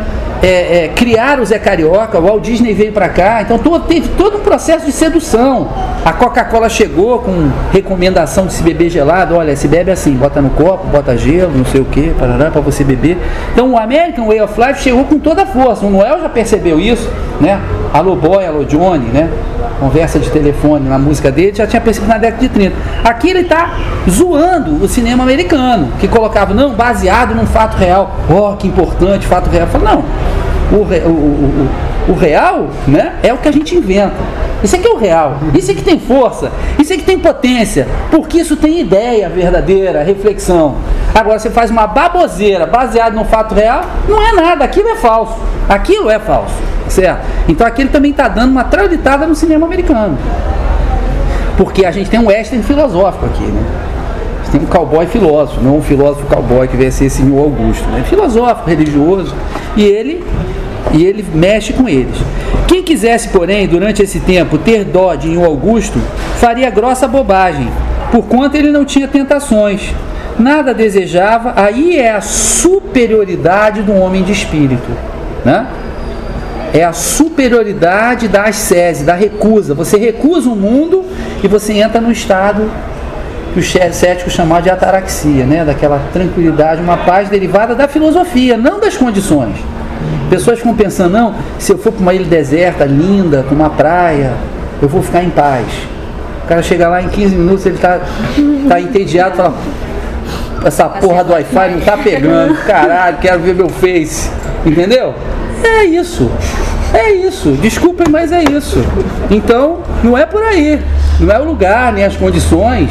É aqui, ó. É aqui. Nada desejava, cansava o corpo no pesado e dava rezas para sua alma. Aqui é quase que uma coisa também meio budista, né? O nada desejar. Tudo isso sem esforço nenhum, como os cupins que levantam no pasto morundus vermelhos, né? São os monticos, o cupinzeiro. Ou como os tico-ticos que penam sem cessar para levar comida ao filhote de pássaro preto, bico aberto, no alto do limoeiro a pedir mais. Essa perfeição da natureza, que ela faz o que tem que fazer naturalmente, sem pensar. A vida flui. Esta última lembrança era do povo do tombador, já que em toda parte os outros implicam com os que deles se desinteressam. Aqui é uma, uma maneira de falar é, com palavras simples, mas que, que complica um pouco, a gente tem que prestar atenção. Se interessar pelo povo, no caso, era ter interesse em usar o povo para alguma coisa, certo? Esses o povo adora. Agora, aquele que se desinteressa do povo, ou seja, faz uma coisa para o povo sem ter o interesse para usar o povo, esse o povo desconfia. O que está capinando para mim? Deve estar de olho na minha mulher, deve estar de olho na minha filha, deve estar de olho em mim, você deve estar de olho em alguma coisa, vai roubar um bezerro, vai fazer alguma. Né? Por que, que ele está? Porque ele está fazendo desinteressadamente, ele está fazendo um jogo com palavras. Quem sabe aqui está denunciando a demagogia. Né? Aqueles que se interessam pelo povo, quer dizer, que fazem do povo um uso interesseiro, interessado, o povo adora, costuma adorar. São palavras doces, de mel e tal. E aquele sujeito que está fazendo um negócio que não quer, por que, que você está que que você tá querendo fazendo isso? Está me dando isso por quê? Qual é, né? E que o pessoal nada sabia das alheias águas passadas, e nem que o negro e a negra agora eram pai e mãe de Augusto. Por que, que eles agora eram pai e mãe de Augusto? Porque agora ele tinha completado o seu processo de renascimento. Ele é um outro ser. E quem tinha dado nascimento a ele, permitido que ele nascesse? Cuidando do corpo, cuidando do espírito, trazendo o padre, aconselhando. Eles eram o pai e a mãe desse novo ser que tinha nascido. Agora eles eram o pai e a mãe de um Augusto. E agora é incrível, né? Ele, Aí você vê, literatura engajada, para quê? Para que literatura engajada? Literatura engajada é lixo. Uma parte da literatura engajada é lixo. É porque não tem valor artístico.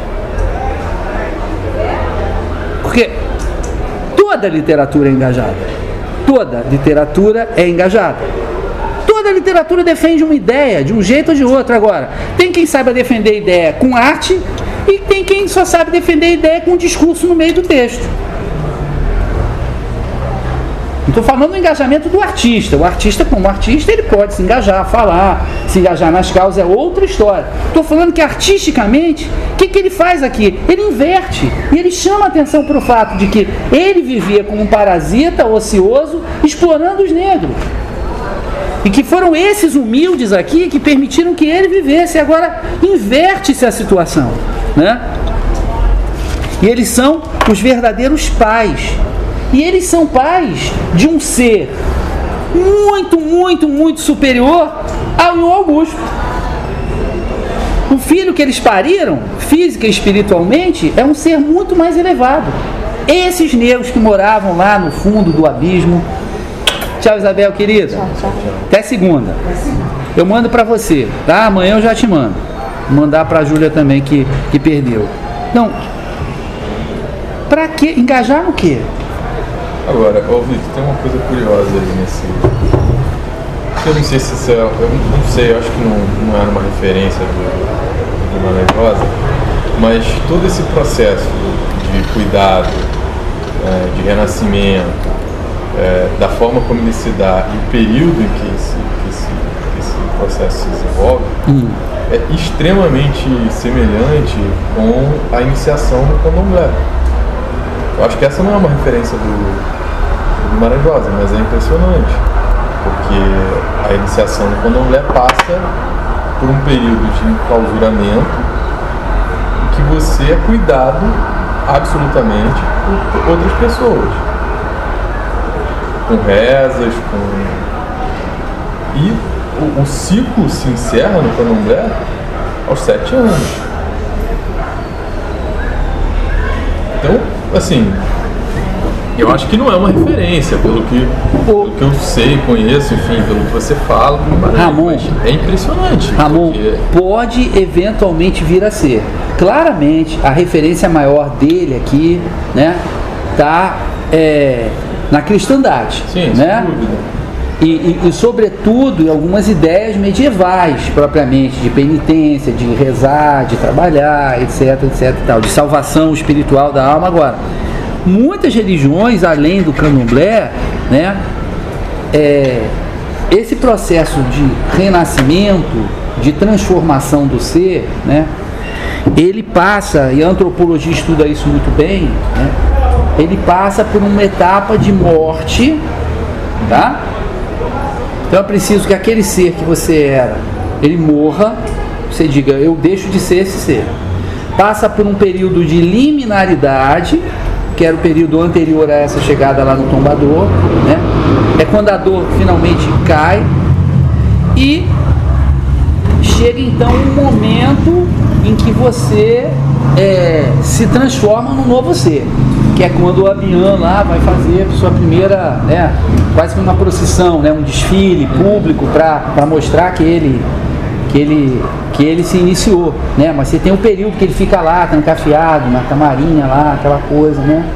É, com uma galinha da Angola, todo irritado, parará, parará. Então não vejo motivo nenhum para ele também não ter usado isso como referência, né? Somente os valores, mas também pode ser uma coincidência, porque, É, porque é um em todas as religiões é, é um esquema básico, né? Ele existe no candomblé, mas ele é um esquema básico de, de, de transformação. Precisa morrer o antigo ser, né? Que não é aquela coisa do incrível Hulk de efeitos especiais, né? Do, do, do, do antigo surge o novo, né? O, o antigo morre, né? Ele começa a se transformar numa coisa nova até ele se transformar. Mas o Guimarães não teria nenhum problema de colocar. Não parece uma referência. Não, porque quando ele é não. baiano. Não, não é, né? Não tem, não tem uma referência concreta, mas não, ele não teria problema em se inspirar também, não. Você pode sustentar a leitura, né? Porque você encontra esses elementos, É. você consegue fazer não só a leitura do candomblé, como consegue fazer a da alquimia, a psicanalítica, porque todos esses elementos estão aí também. Por E isso que ele é, num bom sentido, um bruxo. E a, né? cris- e a cristã também. E a cristã A cristã também. também. Mas uma leitura não necessariamente anula, não, invalida a outra. Não, essa é a riqueza da encontra- é- literatura. É, é a se riqueza você, se ele você, é é, e se você encontrou relações, mesmo que o Guimarães não tenha pensado nisso, a riqueza de um texto está na capacidade que ele tem de gerar exatamente esse tipo de coisa, né? É, é, variadas leituras, então não tem problema. Eu não encontro assim uma leitura mais explícita, né? Uma menção mais explícita, que está tudo muito dentro do até a benzedeira, a rezadeira, a curandeira está dentro desse catolicismo popular, mais do que é, é, é, ele nem fala, por exemplo, em ervas, né? Nem dá mais umas pistas que permitissem a gente relacionar muito com o mundo. Mas é ótimo essa essa possibilidade, mais mais uma riqueza. Também não fumava mais, não bebia, não olhava para o bom parecer das mulheres, não falava junto em discussão. Só o que ele não podia era se lembrar da sua vergonha. Você ainda tinha uma cicatriz, né? Mas ali naquela biboca perdida, fim de mundo, cada dia que descia ajudava a esquecer. Mas como tudo é mesmo muito pequeno e o sertão ainda é menor, houve que passou por lá um conhecido velho de Nhô Augusto, o Tião da Teresa, à procura de 300 reses de uma boiada brava, que se desmanchara nos gerais do Alto Urucuia, estourando pelos 100 caminhos sem fim do Chapadão. Ele tem que falar do Urucuia. Urucuia é um belíssimo rio, né? É, no noroeste de Minas Gerais, um rio lindo. E é um rio que está presente no Grande Sertão Veredas de um jeito assim, belíssimo, uma coisa assim incrível, altamente poética. E eu, eu, eu fui, quando eu fui a Minas, eu fui lá no Urucuia, né, me banhei lá nas águas, a partir daquele momento me considerei um rosiano. É, jurei, enfim, tentar propagar minimamente a literatura rosiana, mas não jurei nada, só tomei banho. E peguei um barco, passei, não sei o quê. E eu fiquei, por que, que o Rosa fala tanto do Urucu? Isso é um dos grandes mistérios que eu ainda, eu ainda queria investigar mais. Aí num livro da filha dele, uma das filhas dele, a Vilma, ela fala que ele foi batizado com as águas do Urucuia, na pia batismal. Eu falei, como? Porque assim, é, Cordesburgo está aqui e Urucuia está aqui, centenas e centenas de quilômetros de distância, entendeu? Nem o pai nem a mãe eram do Urucuia. Então como é que o cara foi batizado com as águas do Urucuia? Mas é incrível como ele presta essa homenagem, né? Ao rio Urucuia e aqui ele mete o Urucuia no meio também, né? Tião da Teresa ficou bobo de ver Nhô Augusto.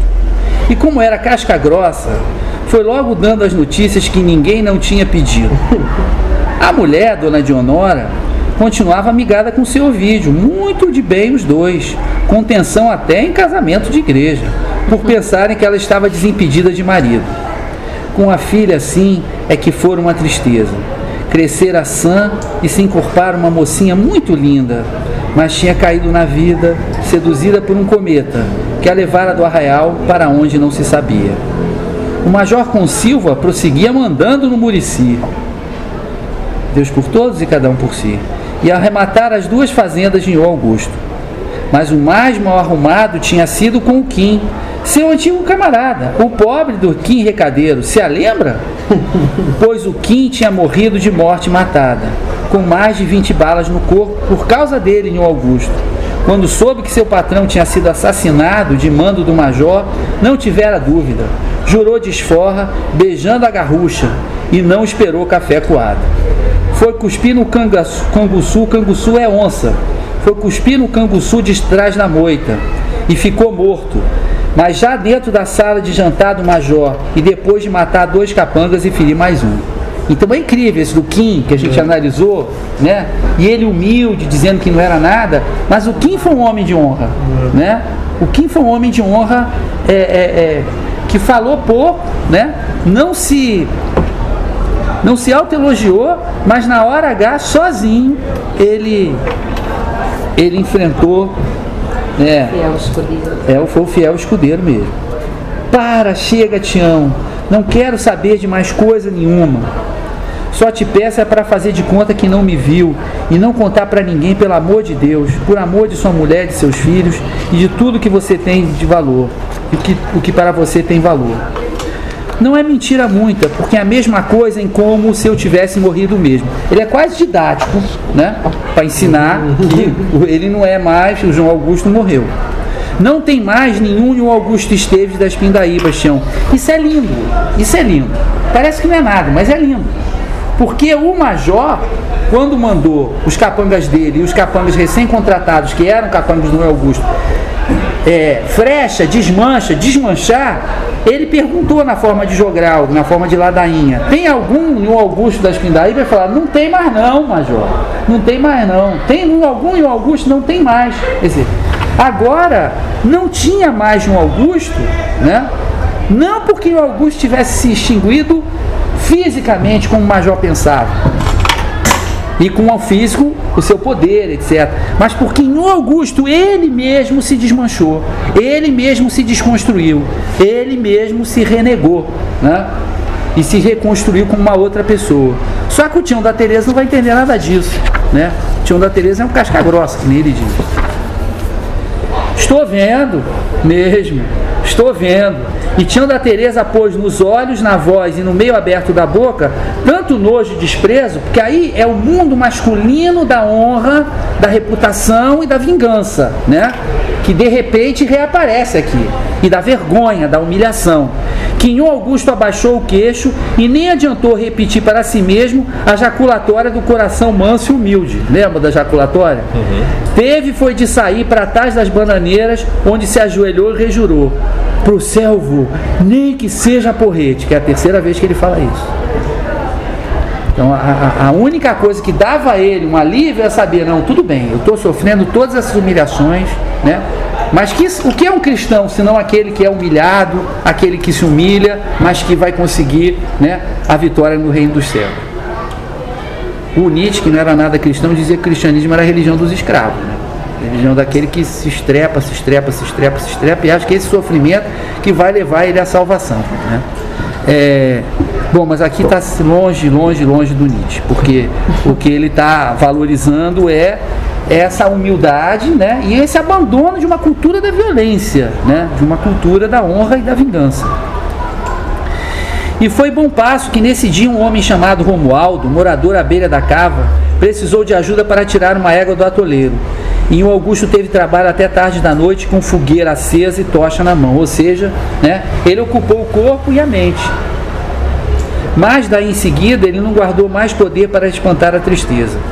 E com a tristeza, uma vontade doente de fazer coisas mal feitas. Uma vontade sem calor no corpo, só pensada. Como que, se bebesse, se garrasse, e ficasse sem trabalhar nem rezar, haveria de recuperar sua força de homem e seu acerto de outro tempo, junto com a pressa das coisas como os outros sabiam viver. Quer dizer, aqui é típico do cristianismo também as tentações, né? Uhum. Até Jesus foi tentado pelo diabo no deserto. Por que, que o Augusto não vai ser tentado pelo diabo no sertão? Né? Hum. E a gente descobre por que no Grande Sertão Vereda tem tanta essa questão né, essa presença do, do diabo. É fundamental, né? E faz parte dessa vida cotidiana. Mas a vergonheira atrasada e o castigo. O padre bem que tinha falado.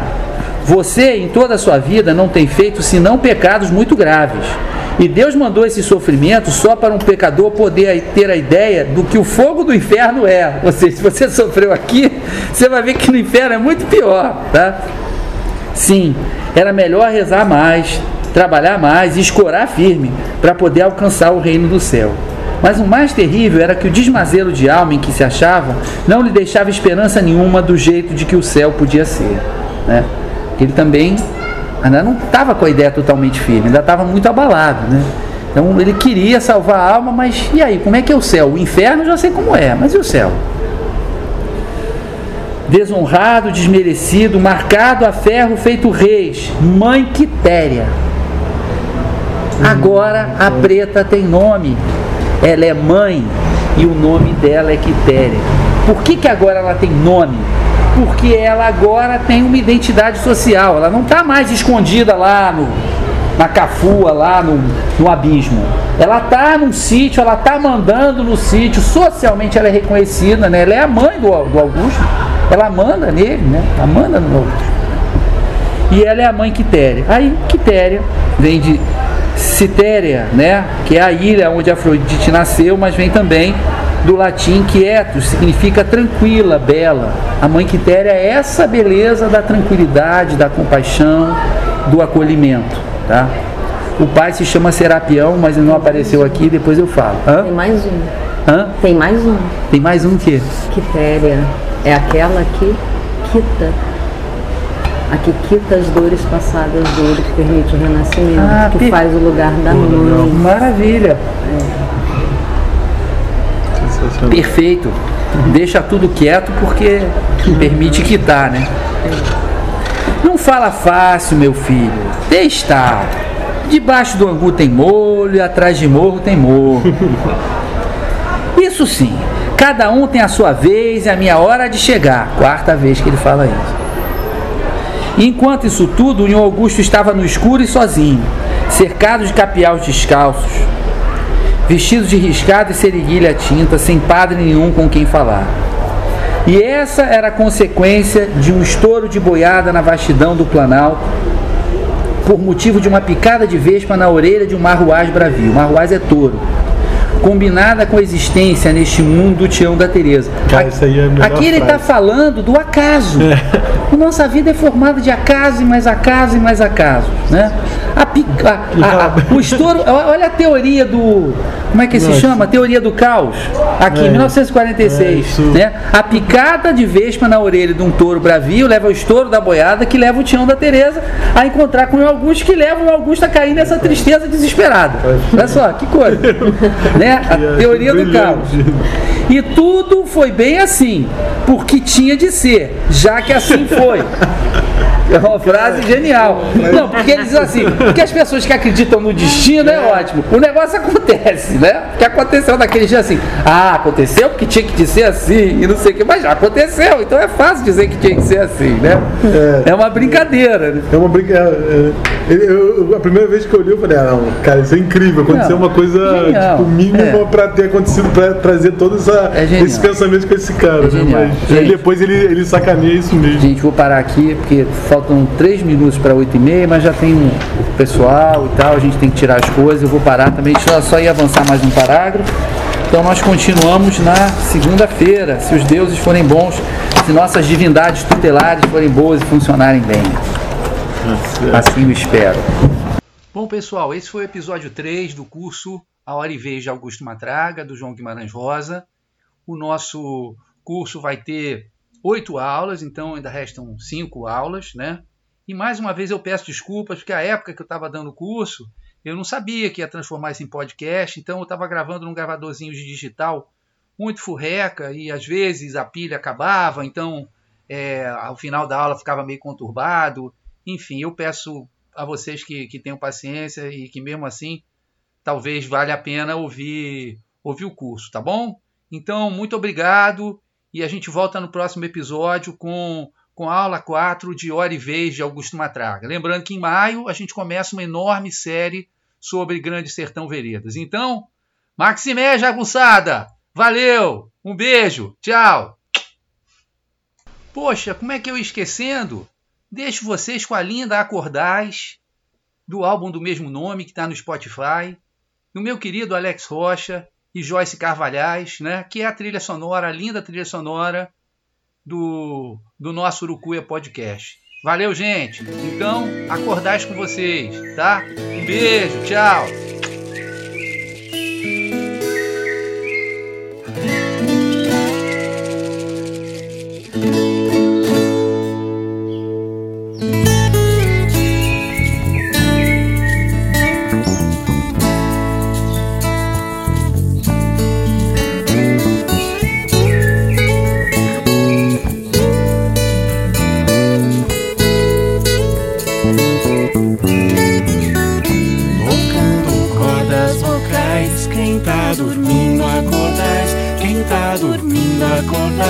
Quem tá dormindo acordais, a casa agora adentrais, quem tá dormindo acordais, quem tá dormindo acordais, quem tá dormindo acordais.